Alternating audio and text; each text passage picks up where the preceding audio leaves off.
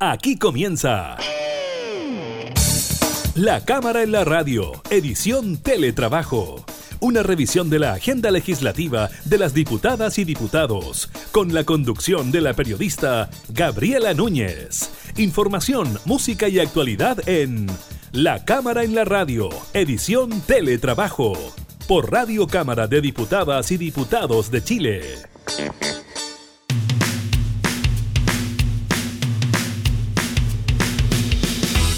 Hola, ¿qué tal? ¿Cómo están? Bienvenidos a un nuevo programa de la Cámara en la radio. Los acompañamos en estos momentos por los que atraviesa nuestro país a causa del COVID-19. Estaremos hablando de diversos temas, lo que está ocurriendo con la tramitación del postnatal de emergencia en el Congreso, también la situación por lo que atraviesa la compañía Latam, que ya tiene a su haber más de 4.000 despidos en cuanto a sus trabajadores. Estaremos con el nuevo balance del MinSal, el llamado de la autoridad sanitaria a reducir el consumo de alcohol. Así que iniciamos de inmediato la cámara en la radio en teletrabajo.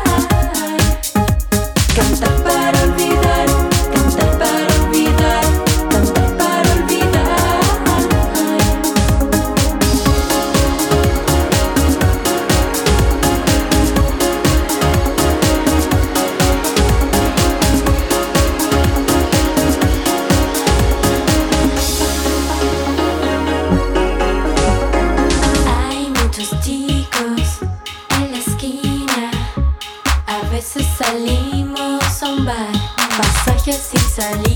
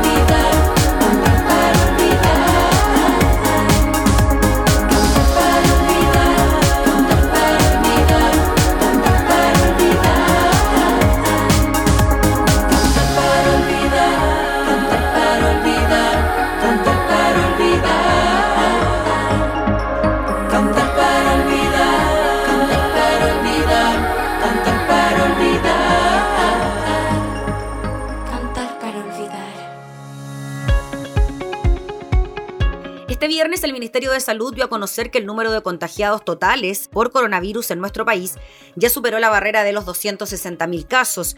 Exactamente la cantidad de infectados desde el inicio de la pandemia, fechada el 3 de marzo pasado, es de 263.360 y esta cifra se llegó a merced de los 4.296 eh, casos reportados durante las últimas 24 horas. De estos 4.296 nuevos infectados, 3.422 presentaron síntomas, 413 son asintomáticos y 461 son casos sin notificar. De igual manera, el número de casos activos en el país alcanzó una cifra de 34.861 personas. El ministro de Salud, Enrique París, también indicó que si bien Chile ha superado el millón de test PCR realizados, de igual modo es importante seguir en la detección de casos. Por ello, la repartición anunció que se enfocará también en acercar los exámenes a las personas. Hay que señalar que la subsecretaria de Salud, Paula Daza, expresó que durante las últimas 24 horas, 18.249 fue la cantidad de exámenes informados. Así el total es de 1.043.330 exámenes realizados en todo el país.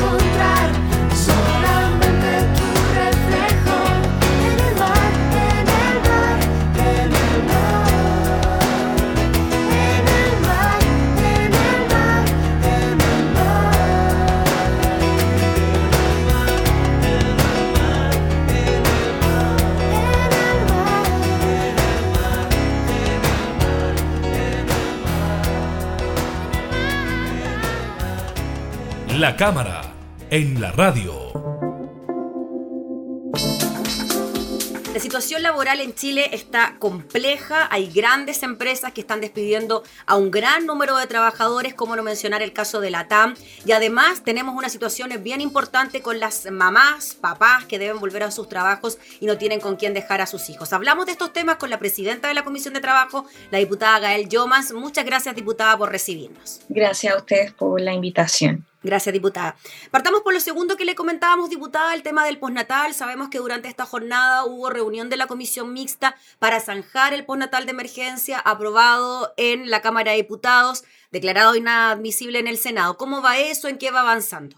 Bueno, hoy día se constituyó con la primera sesión de la comisión mixta. La idea es que podamos avanzar rápido en esto. O sea, sabemos la urgencia. Este proyecto fue presentado hace más de tres meses, a fines de marzo y hasta la fecha no tenemos una respuesta para las familias que están eh, sumamente complicadas por tener que elegir, ¿cierto?, entre o cuidar a su hijo o hija o perder la pega. Y creemos que eso no puede ser, es inaceptable que no generemos medidas por parte del Estado para poder proteger y que no se llegue a tener que decidir de esa manera. Entonces, bueno, lo que se decidió en la comisión mixta es que la próxima semana tengamos una sola sesión en donde escuchemos a los invitados que se refieran a la admisibilidad, a la constitucionalidad del proyecto y en esa sesión tomar una postura, votarla y así poder eh, despachar la postura de la comisión mixta para con la finalidad de que sea votado la próxima semana eh, en la sesión de la sala de la Cámara de Diputados. Hay una sesión el día miércoles, entonces queremos que los tiempos nos den para poder tener el informe listo.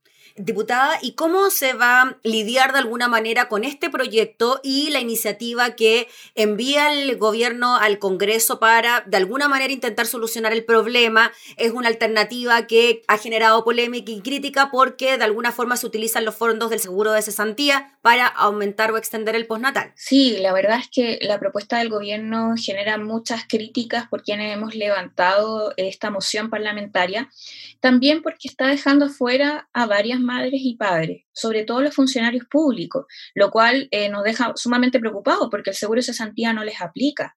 Eh, y por lo tanto... Diputada, mencionar que los funcionarios públicos no tienen seguro de cesantía, ese es el dato, ¿no? Exacto, no tienen seguro de cesantía y por lo mismo esto no sería una solución para ellos.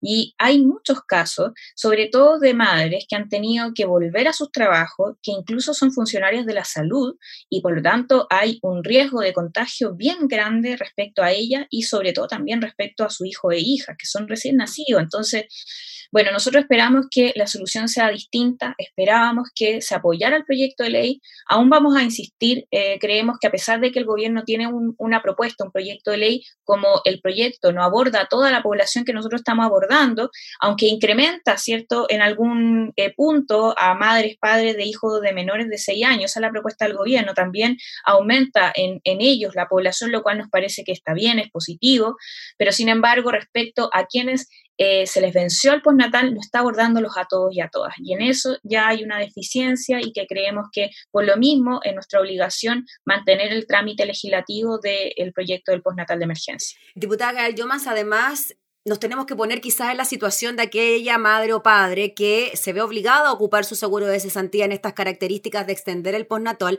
¿Qué pasaría en caso de que ese trabajador o trabajadora, una vez finalizada la pandemia, vuelve a su trabajo y es despedido? ¿No va a tener acceso a ese seguro de cesantía? Lo que pasa es que el seguro cesantía tiene dos partes. Una parte que es el fondo individual, que es lo que cada uno cotiza, que los trabajadores cotizan, y el fondo colectivo.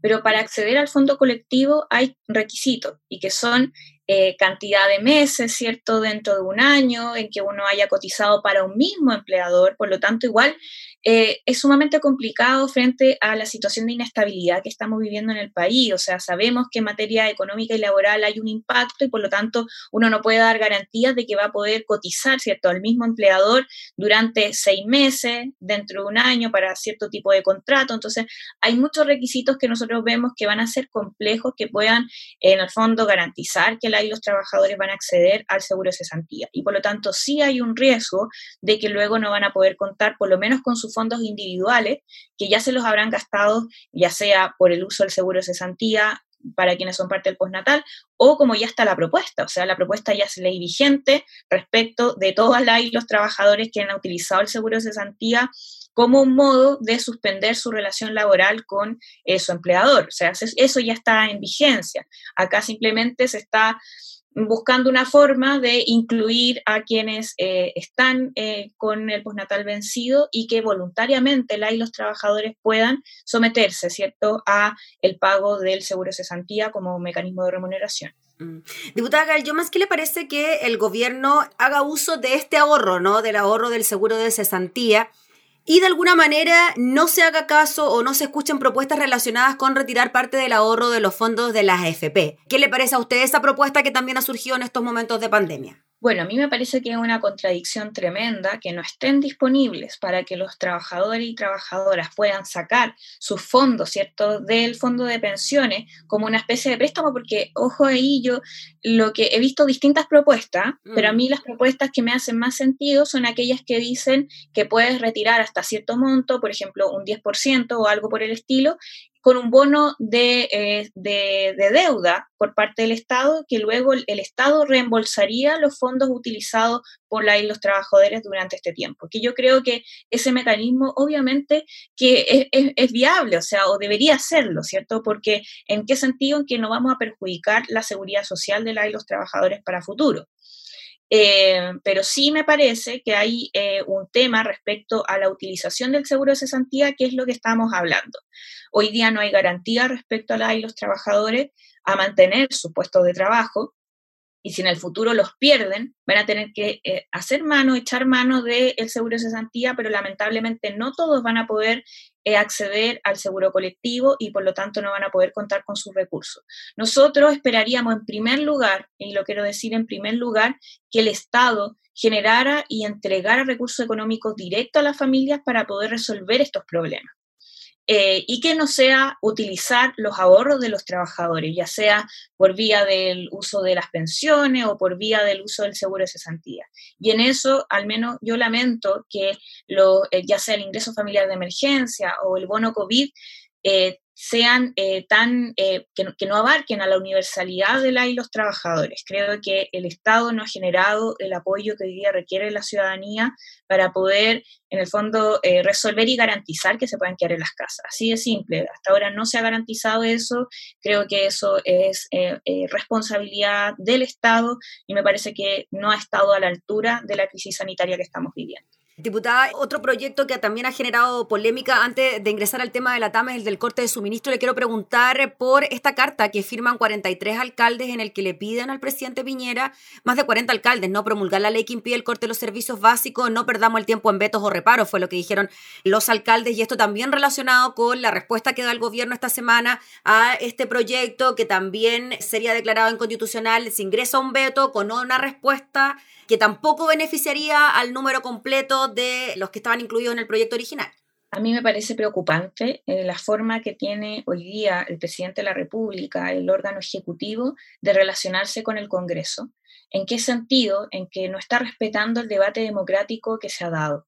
Porque respecto al proyecto de ley de servicios básicos se dio un debate largo, bien extenuante, eh, en cuanto a dos proyectos de ley, se llegó a un acuerdo en una comisión mixta de distintas posturas de parlamentarios de distintos sectores y lamentablemente eh, hoy día el gobierno no quiere respetar eso e imponer su postura, que creo que eso es lo lamentable de todo esto, de no respetar un debate, un diálogo democrático, tratar al Congreso como si fuéramos un buzón.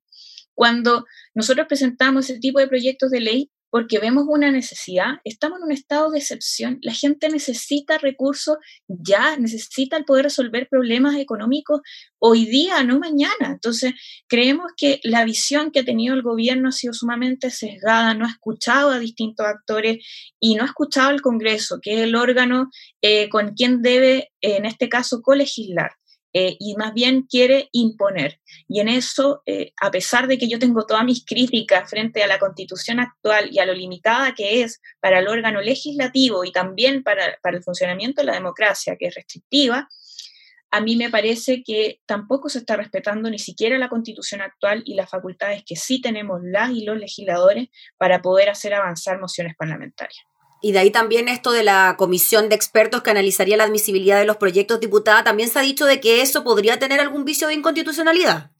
Bueno, de, todas formas, o sea, de ellos deberían presentar una reforma constitucional de partida si quieren hacer un cambio a la constitución y a mí me parece que el debate democrático que hemos decidido todo y todo, el mismo gobierno también ha sido parte de ello, que la forma de resolver las diferencias que tenemos del funcionamiento de nuestra institucionalidad sea por vía de ese proceso, es el proceso constituyente abierto, el plebiscito y el mecanismo de cambio constitucional que no hemos definido, para hacer cambios de esa envergadura, estoy diciendo. Eh, y hoy por hoy yo creo que el gobierno debería estar abocado a resolver los problemas de la gente y tener disposición a diálogo. Yo lamentablemente no la he visto y de hecho, al contrario, he visto más bien que se ha reforzado una voluntad de imponer lo cual no le hace bien a ninguna democracia, porque el órgano ejecutivo debe dialogar con los distintos órganos. Em, y, sobre todo en un estado de, excepción. Hemos visto cómo en otros países liderazgos que han sido más incluyentes, más dialogantes, han tenido resultados positivos en el manejo de esta crisis. Y eso es lo que falta en nuestro país, que tengamos una voluntad eh, que realmente incorpore las distintas visiones que hoy día se han expresado, y no lo digo solamente por el Congreso, también la hay los trabajadores de la salud, los gremios que tampoco han sido escuchados eh, y que creemos que esa no es la vía, mm, eh, y sobre todo cuando estamos hablando de una crisis sanitaria, una pandemia. Mm. Diputada Gal, yo más lo quiero llevar al tema de la TAM. Ya la compañía anunció que se viene un nuevo despido masivo de trabajadores. Según un comunicado de la empresa, esta desvinculación afecta entre hoy y ayer a por lo menos 400 personas, sumando así más de 4.000 despidos durante este periodo. Esto no está ocurriendo solo en Chile, sino también en Ecuador, en las filiales de la TAM en Ecuador, Estados Unidos, México y Uruguay. ¿Qué le parece, diputada Gallo, más lo que está pasando con la TAM en cuanto a los despidos de los trabajadores y a esta posibilidad ¿no? de que el Estado de alguna manera venga a salvar a la TAM?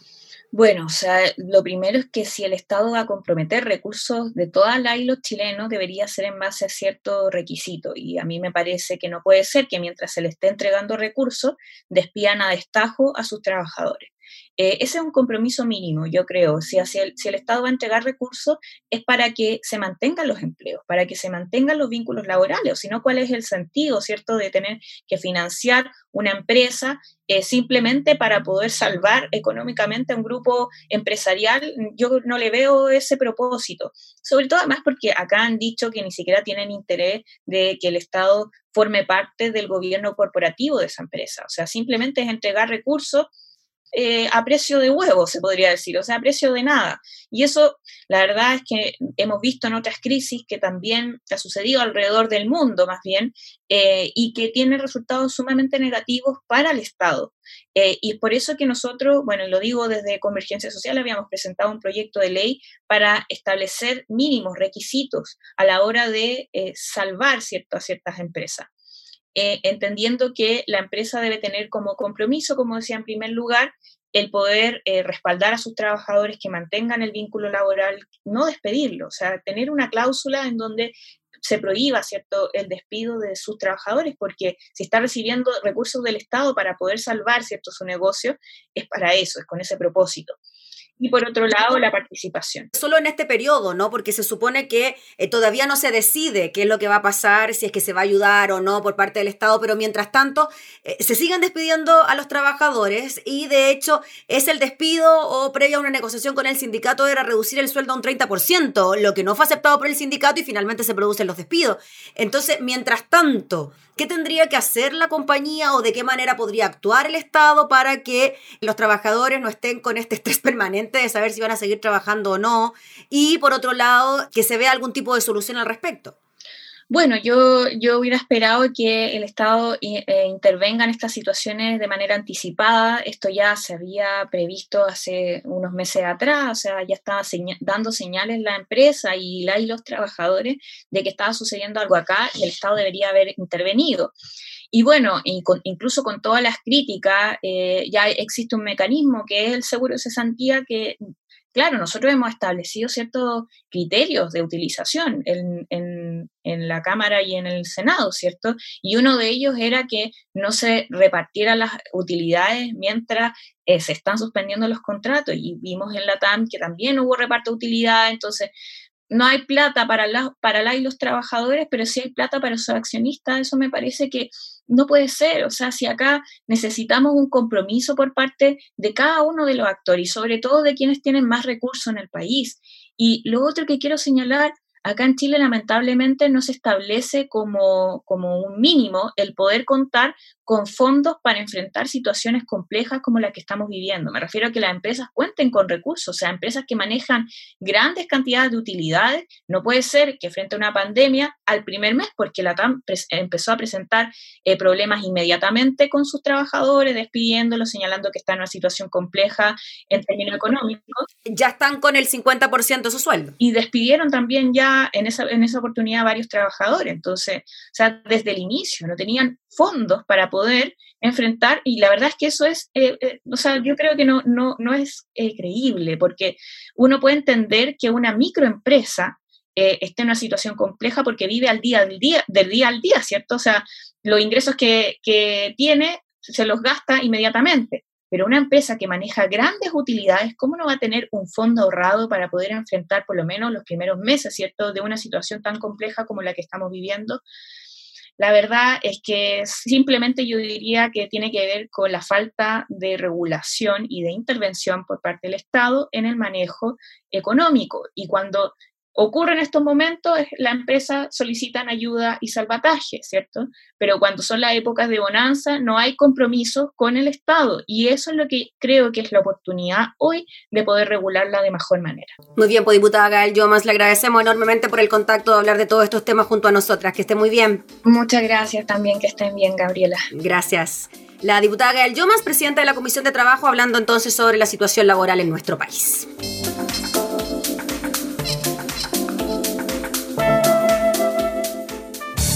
Estás escuchando La Cámara en la Radio, edición Teletrabajo, con la conducción de la periodista Gabriela Núñez.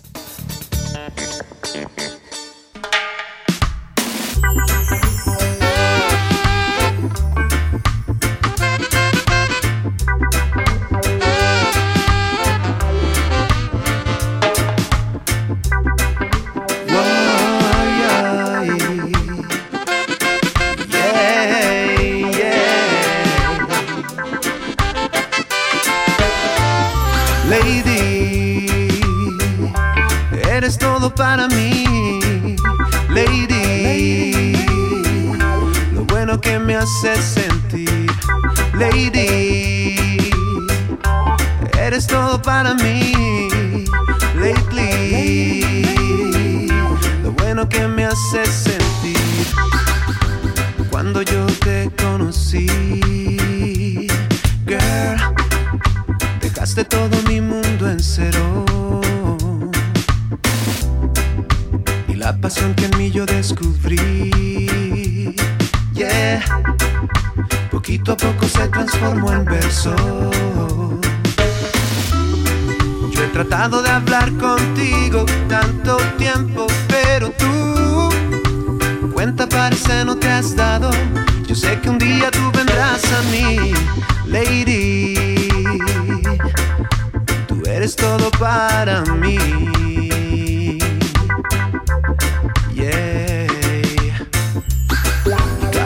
por ti voy perdiendo el sueño. Es momento que pares con tu egoísmo y vengas justo aquí. Yo sé muy bien que sientes lo mismo cuando piensas en mí. Es eso que algunos llaman amor, el juego al que estás jugando y que fulmina mi paciencia. No es una ciencia este amor inocencia de dos. Ven, he tratado de hablar contigo tanto tiempo, pero tú cuenta parece no te has dado. No.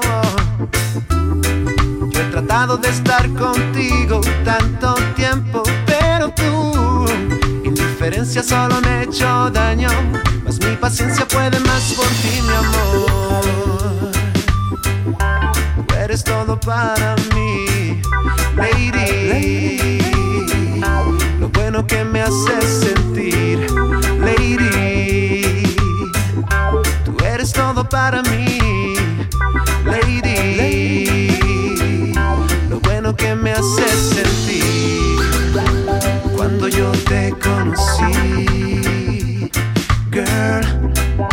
Dejaste todo mi mundo en cero.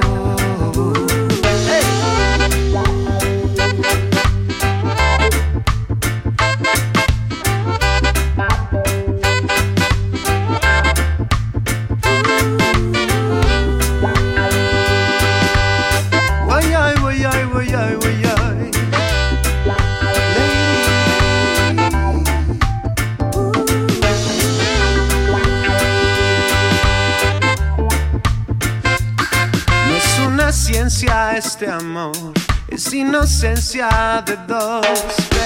Girl, cada vez que tú me apareces me vienes como una sorpresa. Lady, lady, sexy girl en mi cabeza. Pidi, gyal, dem, gyal, dem, gyal, dem. Una vez más tu olor a flor se apodera de mí. Tenemos toda una vida para poder compartir. Tu hombre siempre seré mi amor, one love. Pidi, gyal, dem, gyal, dem, dem. Lady, eres todo para mí. Lady, lady, lo bueno que me haces sentir. Lady, tú eres todo para mí. Lady, lo bueno que me haces sentir.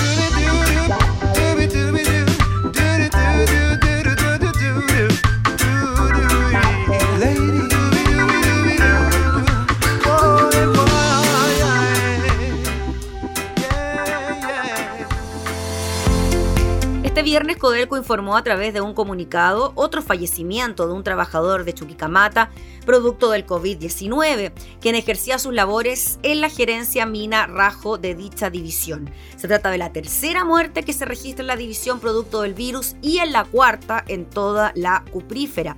De acuerdo a la carta de pésame publicada por el Sindicato de Trabajadores número 3, se trata de un hombre de 55 años quien luchó por su vida internado en la UCI durante 10 días y que lamentablemente pasó a la eternidad. ¿Qué más dice el comunicado? Exigimos a la Administración el que se agilicen al máximo las medidas de seguridad pendientes para prevenir difusión del COVID-19 en nuestras faenas, expresó el sindicato.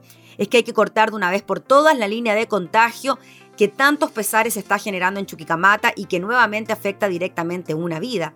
Desde la Cuprífera expresaron sus condolencias a la familia del fallecido y sostuvieron que como organización insistiremos en promover con fuerza el autocuidado y la solidaridad entre todos los integrantes de la sociedad, puesto que es la base para enfrentar esta emergencia sanitaria. Fue el 5 de junio cuando el sindicato de la división lamentó la primera muerte por coronavirus entre los trabajadores de Chuqui, un hombre de 48 años que operaba en el área de Chancado. Hace un par de días la Cuprífera reportó el fallecimiento de una segunda víctima, un joven de 33 años, de la gerencia de fundición. Estos decesos se suman al de un cuarto operario de ministro Ales. La noticia del fallecimiento llega horas después de que la cuprífera informara su decisión de detener la fundición y refinería de la división para contener los contagios. Precisamente, Codelco decide detener la fundición de Chuquicamata ante la compleja situación en la región de Antofagasta. La medida tiene por objetivo reducir la exposición en las áreas y reforzar los esfuerzos y controles preventivos de seguridad y salud. En paralelo también eh, quien habló sobre este tema fue el eh, ministro de Minería, Baldo Procuriza, quien se refirió a la decisión de Codelco de detener la fundición Chuquicamata como estrategia para reducir la exposición de sus trabajadores a un posible contagio de COVID. La minería, dijo, ha tomado y está disponible a tomar todas las medidas que sean necesarias para proteger la vida y salud de sus trabajadores, que son nuestro principal capital. En ese sentido, agregó que eso es lo que hemos pedido a las distintas empresas, que se agoten todas las medidas para proteger la salud de los trabajadores. Respecto a la situación puntual en la fundición de división Chuquicamata de Codelco, el ministro Procuriza sostuvo que amerita que esta medida sea implementada a la brevedad.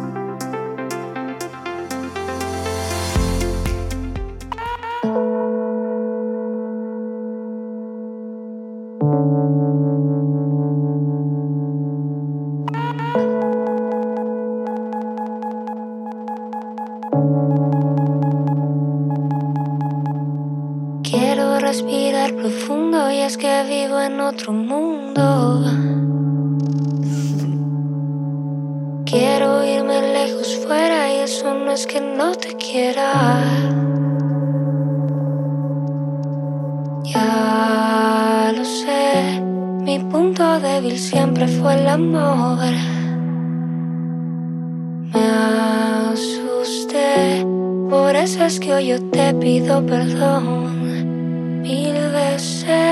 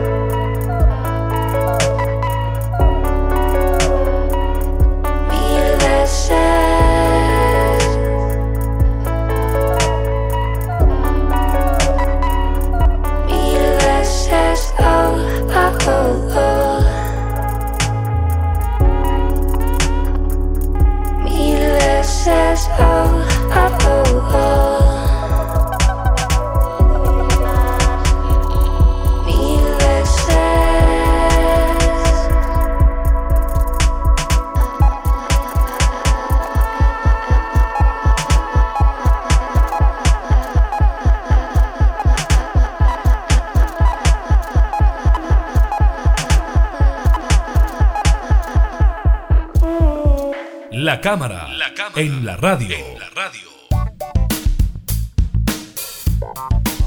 Esta es una noticia que llama profundamente la atención. Las autoridades investigan a un jardín infantil que se encontraba funcionando en los últimos días en la comuna de Maipú, pese a la cuarentena total impuesta por el gobierno en la región metropolitana. El Jardín Infantil y Sala Cuna Creando, ubicada en Avenida Pajaritos con calle Portales, es investigado por estar cuidando a cuatro niños menores de un año que, según la primera información, son hijos de trabajadores de una empresa de alimentos. Al recinto, que es reconocido por la Junji, llegó personal de la Seremi Metropolitana de Salud y la subsecretaria de Prevención del Delito, Catherine Martorell, para descubrir si existe algún permiso que establezca que puedan estar en esta condición. De forma preliminar, el jardín no contaría con ninguna autorización para funcionar, aunque esperan la confirmación de la municipalidad de Maipú. En otras cosas, también en situaciones que se han generado durante esta cuarentena, el ministro de Salud, Enrique París, advierte una preocupación por el alto consumo de alcohol en la población, pero eso sí descarta regular su venta. Hacemos un llamado a la moderación, fue lo que dijo el ministro consultado sobre una eventual limitación a la compra de alcohol. El secretario de Estado afirmó que ese punto no está en evaluación y no me corresponde a mí responder sobre las ventas. Así que ahí están los datos en relación a esto. Claro, porque lo abordó el ministro de Salud en su tradicional balance diario sobre los casos de COVID. Dijo que en relación con el consumo de alcohol en la población y los llamados que se han hecho, como el realizado desde, el hogar de Cristo, a excluirlo de la lista de bienes esenciales. Al respecto, el secretario de Estado afirmó que el consumo de alcohol evidentemente es un problema mundial, desgraciadamente es un problema que también hemos detectado en Chile y llamamos a la conducta responsable, llamamos a consumir con moderación, llamamos a seguir las indicaciones que siempre ha dicho Carabineros de Chile. Conducta responsable consumir con moderación y no conducir bajo los efectos del alcohol.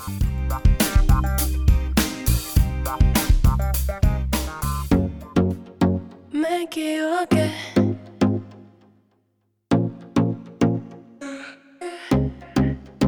Me equivoqué y caí otra vez. Fue inevitable enredarme en tu piel. Sé que te dije que no iba a volver, pero las ganas me hicieron perder. Si tú ya sabes que me gusta, ¿para qué me preguntas? Si la respuesta la sabes muy bien. Siempre caigo en lo mismo. Si te miro, no resisto. Esos ojos de niño cruel. Me equivoqué por ti,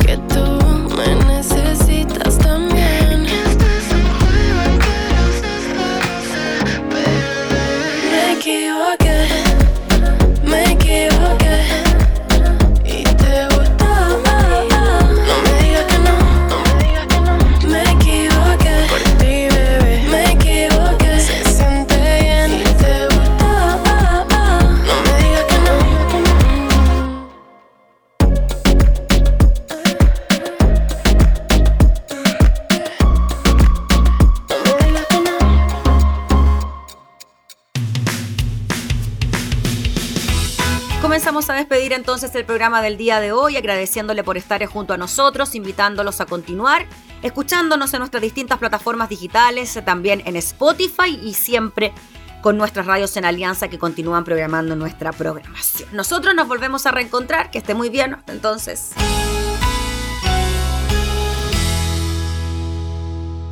Hemos presentado La Cámara en la Radio, edición Teletrabajo. Una revisión de la agenda legislativa de las diputadas y diputados, con la conducción de la periodista Gabriela Núñez. Información, música y actualidad en La Cámara en la Radio, edición Teletrabajo. En Radio Cámara de Diputadas y Diputados de Chile. Hoy más que nunca, acercando las leyes.